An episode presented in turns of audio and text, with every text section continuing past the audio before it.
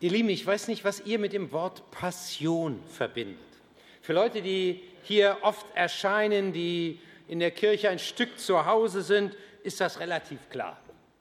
Passion heißt für sie, insbesondere in dieser Zeit vor Ostern, das Leiden und Sterben Jesu, das Leiden und Sterben Jesu bedenken, sich einmal darauf auszurichten.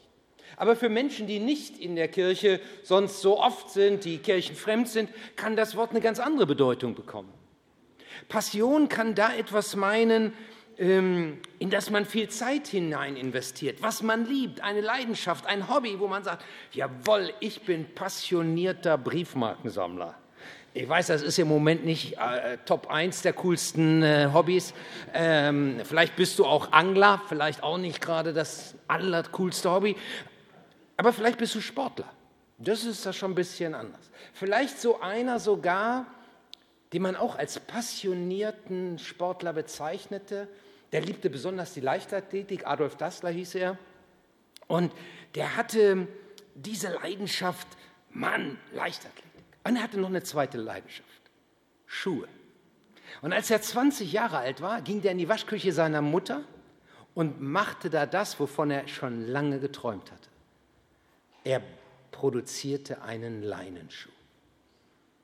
Und dann macht er weiter. Eigentlich hatte der Bäcker gelernt. Und acht Jahre nach dieser ersten Leinenschuhaktion haben bei den Olympischen Spielen in Amsterdam Sportler bereits seine Schuhe getragen. Denn er hatte einen Traum. Jedem Sportler das, den optimalen Schuh zugeben. Das war sein Traum. Und zwei Olympiaden später, da hat der, der der erfolgreichste Sportler der Olympischen Spiele damals war, Jesse Owens, und vier Medaillen, Goldmedaillen gesammelt hatte, seine Schuhe, die Schuhe von Adolf Dassler getragen. Und 1954, als Deutschland Weltmeister wurde, im Endspiel gegen die Ungarn, da haben sie an ihren Schuhen zum ersten Mal die auswechselbaren Stollen gehabt.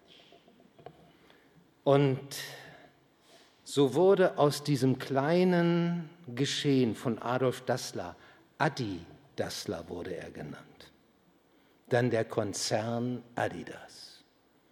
Mit heute der zweitgrößte Sportartikelhersteller. Über 50.000 Mitarbeiter. Wie ist das möglich? Weil einer eine Passion hatte, weil einer eine Leidenschaft hatte, weil einer erfüllt war von einem Gedanken. Und dafür gebe ich alles. Und jetzt merkt man, wie die zwei Aspekte von Passion zusammenfließen.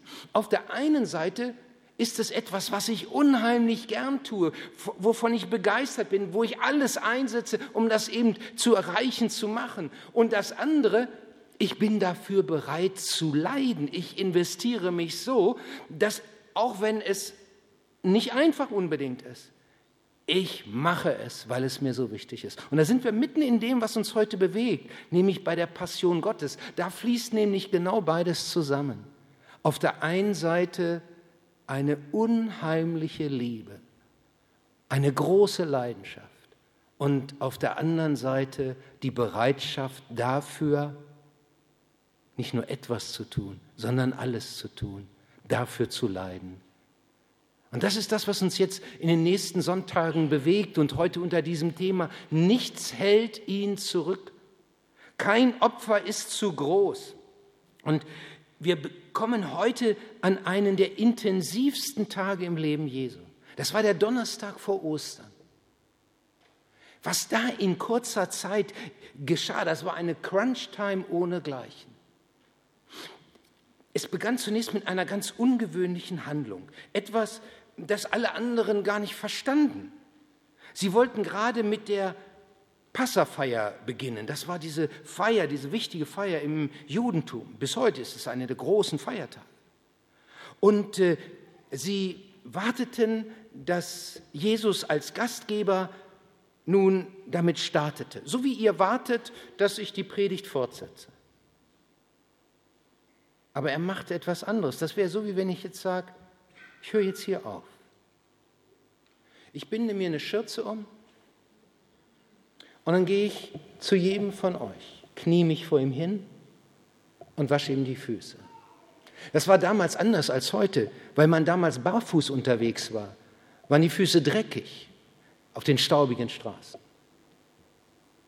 Aber das war Jesus völlig egal. Normalerweise war das eine Tätigkeit, die kein Jude machte. Da hatte man Sklaven für, der Untergebene.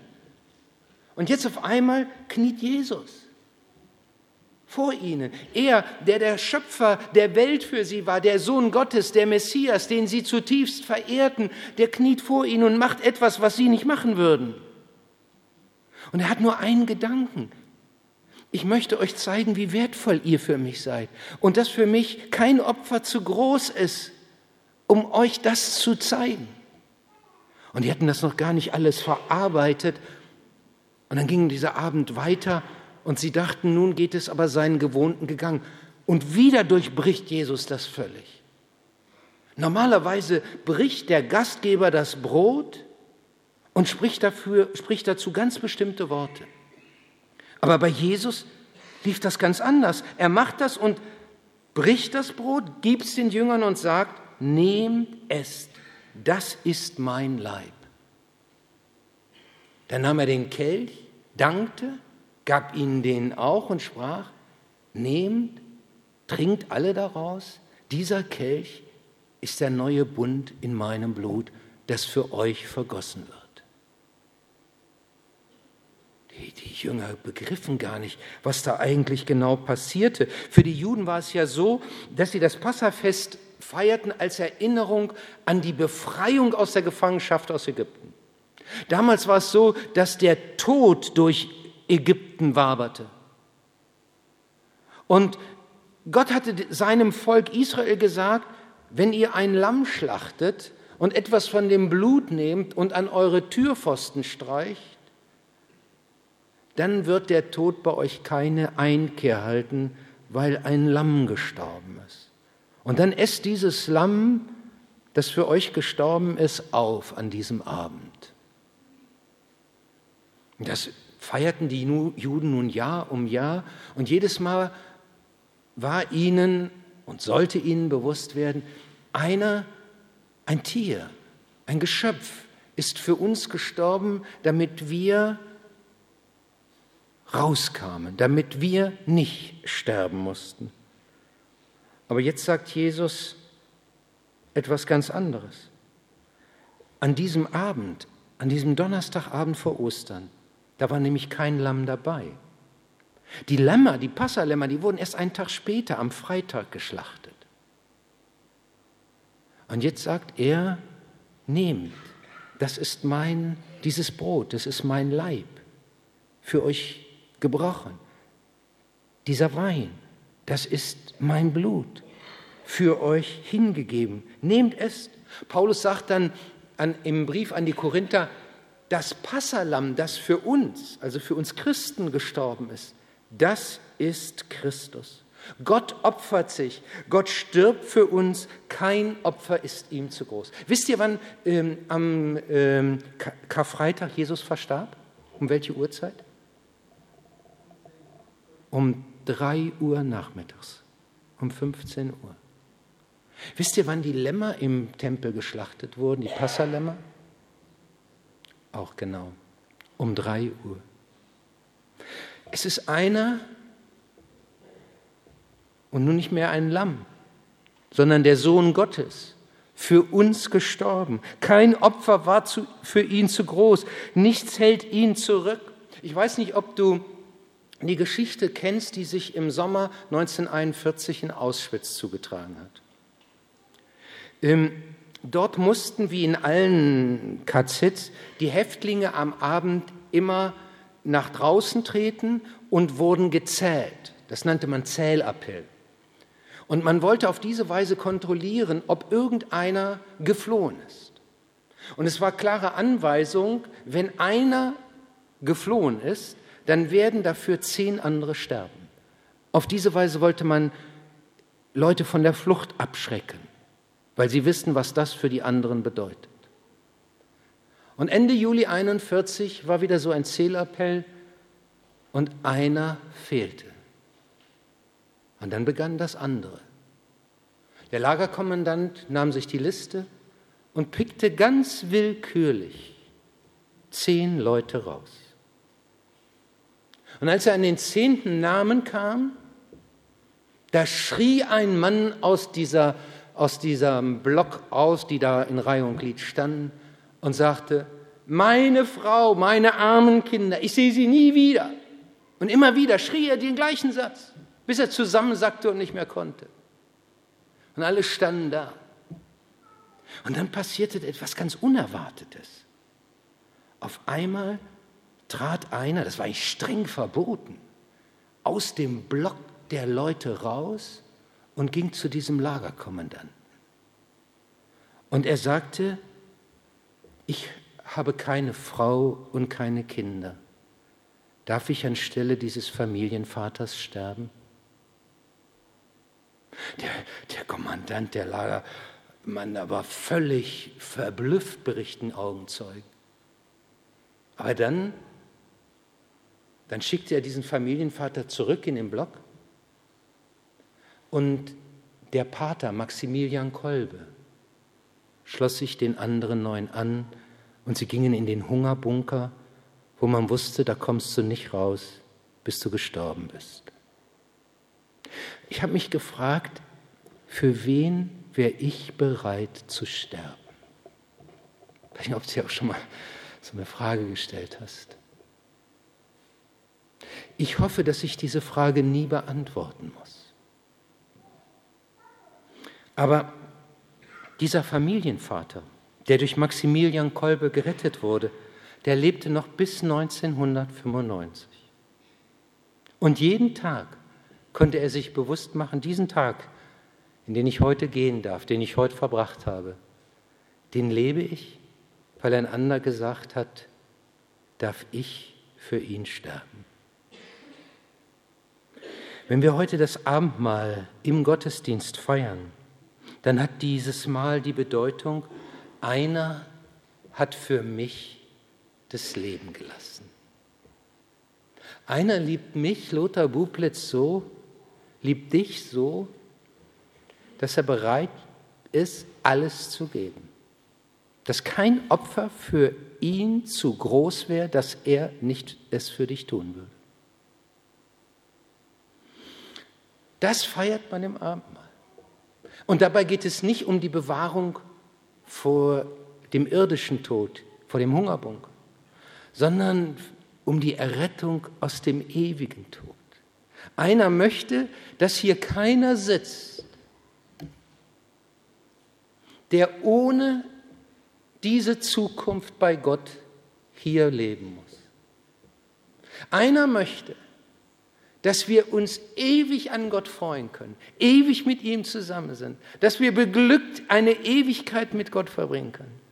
Ihr Lieben, als ich im 10 Uhr Gottesdienst vorhin, da saß ich anders, nicht wie jetzt hier gucken, nach vorne gucken, sondern saß ich da, weil hier saß der Chor. Dann guckte ich so in die Leute, in die Mannschaft des 10 Uhr Gottesdienstes rein. Und ich freute mich über jeden, der da war. Auf einmal schoss mir das in die Augen, in, so, so in den Kopf. Ich dachte, es sind ja kirchlich gesehen schon nicht wenig, aber es sind doch eigentlich wenig. So wenig. Da stirbt Gott. Und wir sitzen hier nur so ein paar, die sagen, das will ich für mich in Anspruch nehmen. Da gibt Gott alles. Sein Sohn. Und wir leben weiter, als ob nichts passiert ist. Ich dachte, es kann doch nicht angehen. Für ihn ist kein Opfer zu groß. Und wir? Er lädt uns ein, jeden von uns, und sagt, komm, mit dir möchte ich mich eine, e möchte ich eine Ewigkeit verbringen. Du, dich möchte ich mir schenken mit allem, was da ist. Für mich ist kein Opfer zu groß. Und dann geht es so weiter. Für ihn ist auch kein Kelch zu bitter. Denn Und dann passierte Folgendes. Nachdem sie dieses Passamal gefeiert hatten, ein Abschlusslied gesungen hatten, das ist ein bestimmter Psalm, da gehen sie raus aus dem Haus, dann gehen sie runter ins Kidrontal und dann auf der anderen Seite den Ölberg hoch. Und dort war ein ganz besonderer Garten, eine Gartenanlage. Ein, ein, das kann man dem griechischen Wort hier entnehmen. Es war ein, ein Landgut, also ein Privatbesitz. Da zog sich Jesus, das sagen die Evangelien an anderen Stellen, immer wieder mit seinen Jüngern gern zurück. Er hatte die Erlaubnis dieses Eigentümers, dort auf diesem privaten Gelände sich so zurückzuziehen. Er ging mit ihnen dahin und dann sagte er zu den Jüngern, setzt euch hier hin und wartet auf mich, ich will ein Stück weitergehen und beten. Aber drei von ihnen, die bittet er, dass sie mitkommen. Petrus, Jakobus und Johannes. Begleitet mich, sagt er. Und die spüren, als sie mit Jesus so diesen kleinen Weg weitergehen, dass Jesus unheimlich traurig ist, so wie sie es Jesus noch nie erlebt haben. Ja, nicht nur traurig, auf einmal merkten sie, die Angst ist in ihm. Es heißt, er war voller Angst und verzagt. Und dann sagt er ihnen, als sie so dann da sind, schaut sie an und sagt, meine Seele ist betrübt bis an den Tod bleibt hier und wacht mit mir, betet mit mir. Sie setzen sich, Jesus geht ein Stück weiter und legt sich der Länge nach auf den Boden, sodass sein Gesicht die Erde berührt. Und dann fängt er an, ganz intensiv zu beten. Das ist einer der schwersten inneren Kämpfe, die Jesus durchlitt, die er durchgemacht hat. Er hat ja die ganze Zeit die Jünger auf das Sterben vorbereitet. Er hatte ihnen schon ein paar Mal gesagt, das hatten sie gar nicht richtig begriffen, aber er hat es ihnen gesagt, wir werden jetzt nach Jerusalem hinaufgehen. Jerusalem liegt ja auf einem Berg. Ähm, und ähm, dort wird man mich verurteilen zum Tode. Dort werde ich verspottet werden, dort wird man mich kreuzigen, dort werde ich sterben. Und als er es einmal sagte, da hat Petrus Einwände gehabt und gesagt, alles, nur das nicht. Dann sagt er, nein, das ist mein Weg. Und jetzt ist Jesus in dieser Stunde an dem Donnerstagabend. Es ist inzwischen dunkel geworden. Sie sind dort in diesem Garten. Die drei sind etwas abseits, aber sie können hören, wie Jesus betet. Und was betet Jesus auf einmal? Vater, willst du, so nimm diesen Kelch von mir. Wie, geht das zusammen? Er hat doch die ganze Zeit, das war doch sein Ziel, für, für, zu sterben, um die Menschen zu retten, um eine Menschheit zurückzubringen zu Gott. Und auf einmal sagt er, Vater, wenn es möglich ist, dann lass diesen Kelch an mir vorübergehen. Lukas sagt, das war so ein intensiver Kampf, dass sein Schweiß wie Blutstropfen auf die Erde fiel. Und er betete immer heftiger. Also, wenn es eins sagt, dann sagt es doch das. Jesus ist für uns nicht einfach gestorben, wenn man das überhaupt so sagen kann. Nein, das war für ihn ein Kampf, den er eigentlich um alles vermeiden wollte. Er, es war nicht so, dass er sagt, das, das machen wir jetzt. Nein, er fragt, Vater, wenn das möglich wäre, wenn es doch noch einen anderen Weg gäbe, dass ich nicht in dieses Leid hinein muss, in den Tod am Kreuz, in die, in, in die Hölle hineingehe, um dort deinen Sieg äh, zu verkünden, nicht die Schuld der Welt auf mich nehmen muss. Wenn ich nicht sozusagen, wenn du, dass du nicht dein Angesicht einmal von mir abwendest, dann, dann, dann lass doch diesen Kelch an mir vorübergehen. Und dann betet er nochmal die gleichen Worte. Und ein drittes Mal wieder. Und, und dann ist ihm klar, es geht nur diesen Weg. Es gibt keinen anderen Weg. Und dann sagt er Ja zu diesem bitteren Kelch zum Leiden am Kreuz. Er hatte ja diese Jünger, diese drei insbesondere, mitgenommen damit sie ihn auf diesem, in diesem inneren Kampf begleiteten. Ich habe mich gefragt, gibt es eine Stelle im Neuen Testament, wo Jesus die Jünger bittet, ihn zu unterstützen, innerlich? Ich weiß keine. Ich weiß keine. Ähm, und was machen diese Jünger? Jedes Mal, wenn er kommt, sind sie eingeschlafen. Ich bezweifle, dass wir besser sind. Ich denke, dass auch für uns das Gleiche gilt, was Jesus dann zu den Jüngern sagt. Der Geist ist willig, aber das Fleisch ist schwach. Nun, wir benutzen dieses Wort so ein bisschen so geflügelt, nicht? So sagen, na ja, das passiert halt so, der Geist ist willig, das Fleisch ist schwach, da, da, da. Aber hier ist was anderes mit gemeint. Hier wird gesagt, ich sage euch, aus welchem Holz ihr geschnitzt seid. Auf euch ist nicht Verlass. Für euch gibt es keine letzte Garantie.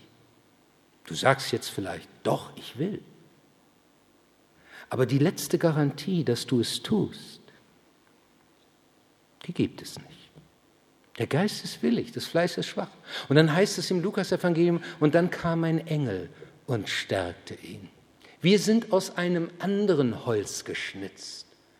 Wir sind aus einem Holz geschnitzt, wo man weiß, jawohl, wir brauchen einen, der für uns den bitteren Kelch trinkt. So wie Paulus das später im Korintherbrief sagt, so oft ihr aus diesem Kelch trinkt, verkündigt ihr den Tod des Herrn.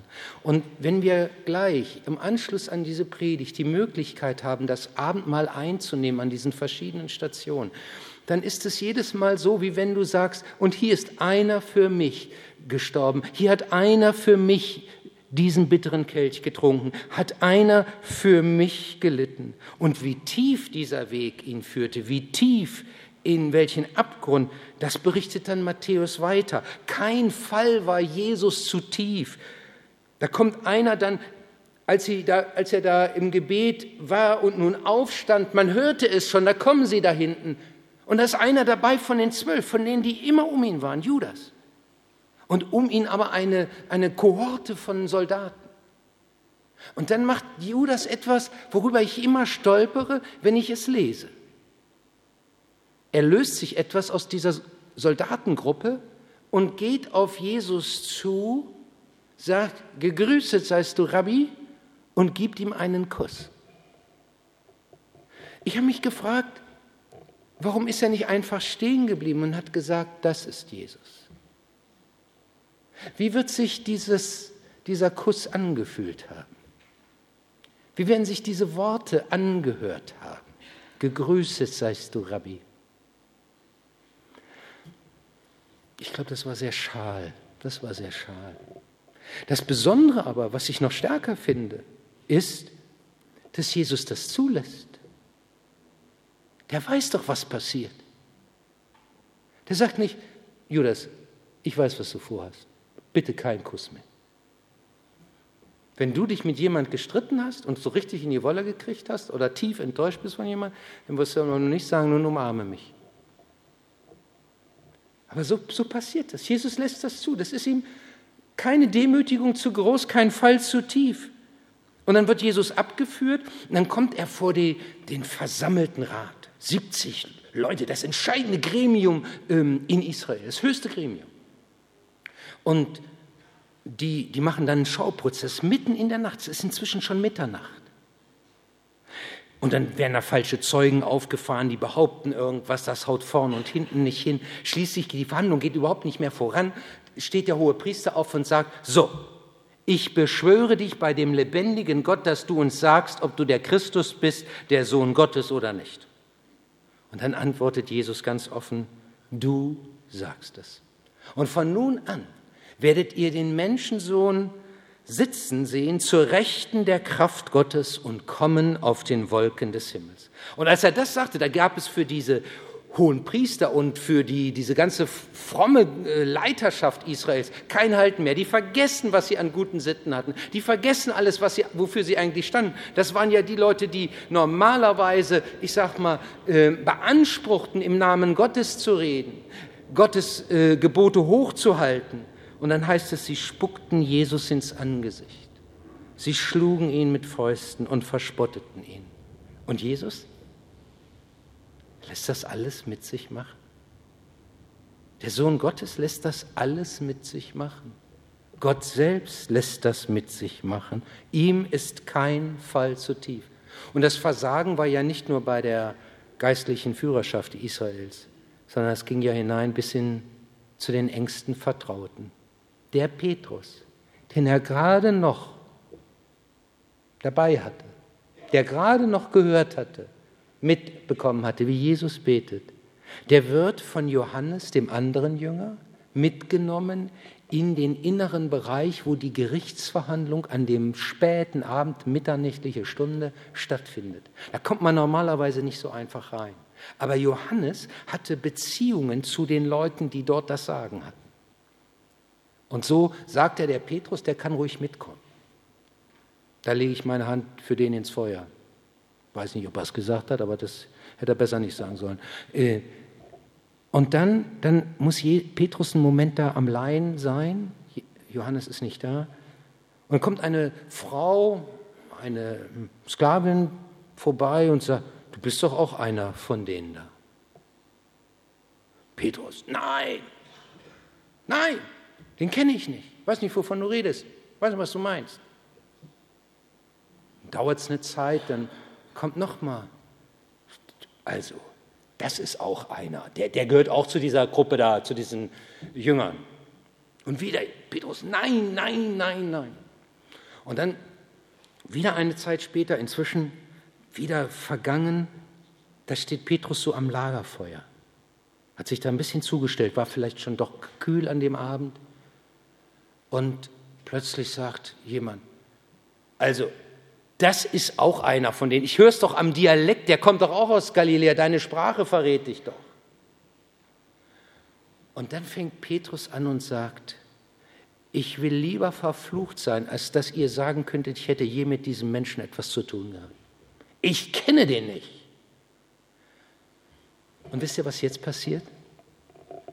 Ich weiß, was ihr denkt, aber ich meine was anderes. In dem Moment, gab plötzlich, war der Blick frei von dem Saal, wo Jesus war, und zu dem Ort, wo Petrus stand. Zwischen den Säulen konnte man so durchgucken. Und da guckt Jesus Petrus an, als der gerade gesagt hat, ich will lieber verflucht sein, als mit diesem Menschen irgendwas zu tun zu haben. Und der Blick Jesu trifft Petrus. Und inzwischen war es schon ein Stück hell geworden und ein Hahn begrüßte den Tag mit seinem Krähen. Und dann heißt es, da gedachte Petrus an des Herrn Wort, an Jesu Wort, wie er zu ihm gesagt hat, ehe der Hahn kräht, wirst du mich dreimal verleugnen. Kannst du dir vorstellen, wie das in dem Augenblick bei Petrus im Herzen, in seinem Innersten, in seiner Seele aussah? Es gibt ja Versagen, das, das tut uns leid, weil da bestimmte unangenehme Folgen mit verbunden sind. Entweder, dass jemand anders leidet oder dass wir selbst dadurch leiden. Das ist uns dann eher peinlich. Wir möchten das gerne am liebsten rückgängig machen. Aber es gibt ein Versagen, das ist noch schlimmer. Das ist ein Versagen, wo du dich selbst fragst, wie konnte ich das tun? Wo du sagst, Mann, Lothar, du stehst da auf der Kanzel, du sagst den Menschen, weiß ich, was für dolle Sachen und Ansprüche gibst du weiter. Und dir passiert sowas? Wie willst du da wieder den Leuten das sagen? Das stimmt doch nicht. So bei dir selbst nicht alles okay.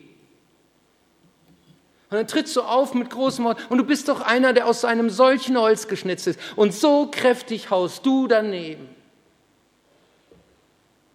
Weißt du, das sind die Momente, wo du am liebsten nicht da sein möchtest, in ein schwarzes Loch fallen würdest. Ich weiß nicht, ob du sowas, das erlebt man ja nicht so oft, aber ich weiß nicht, ob du das mal so erfahren hast, so dich für dich selbst geschämt hast. Das heißt hier von Petrus, er ging hinaus und weinte bitterlich. Weißt du, der wusste gar nicht mehr hin mit seinen Gefühlen, wo, wo er hin sollte.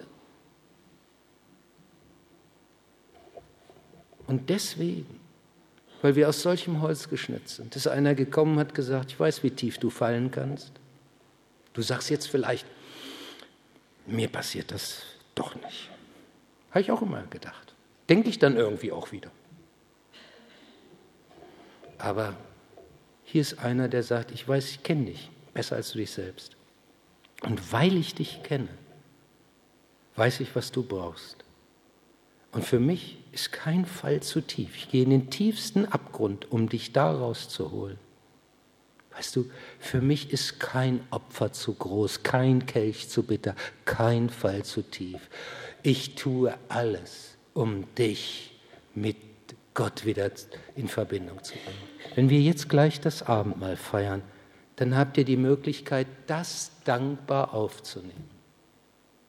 Da euch einfach dran zu freuen, eure Gedanken darauf auszurichten. Wir werden dabei Lieder singen. Sie sind sozusagen dann die Antwort unserer Herzen, um das äh, festzumachen, um zu sagen, ja Herr, so verstehe ich dich und so bin ich dir dankbar und ich freue mich auf eine Ewigkeit mit dir. Und ich danke dir, dass ich jetzt dieses als Zeichen annehmen darf, dein Leib für mich gebrochen, dein Leben hingegeben, dein Blut vergossen für mich.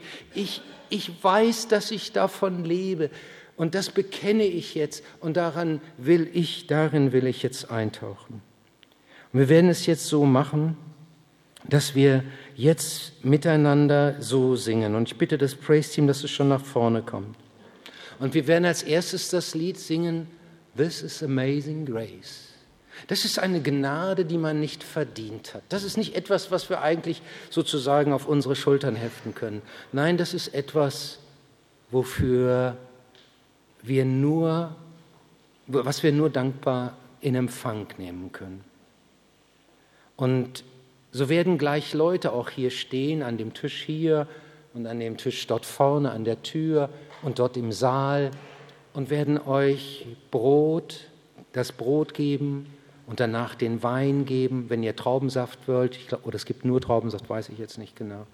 Und dann, ähm, falls es irgendwo Wein gibt, dann sagt Bescheid, dann hat man Traubensaft für euch. Aber das Wichtige ist das Innere. Das, was Jesus sagt, mein Leib für euch gebrochen, mein Blut für euch vergossen. This is amazing grace.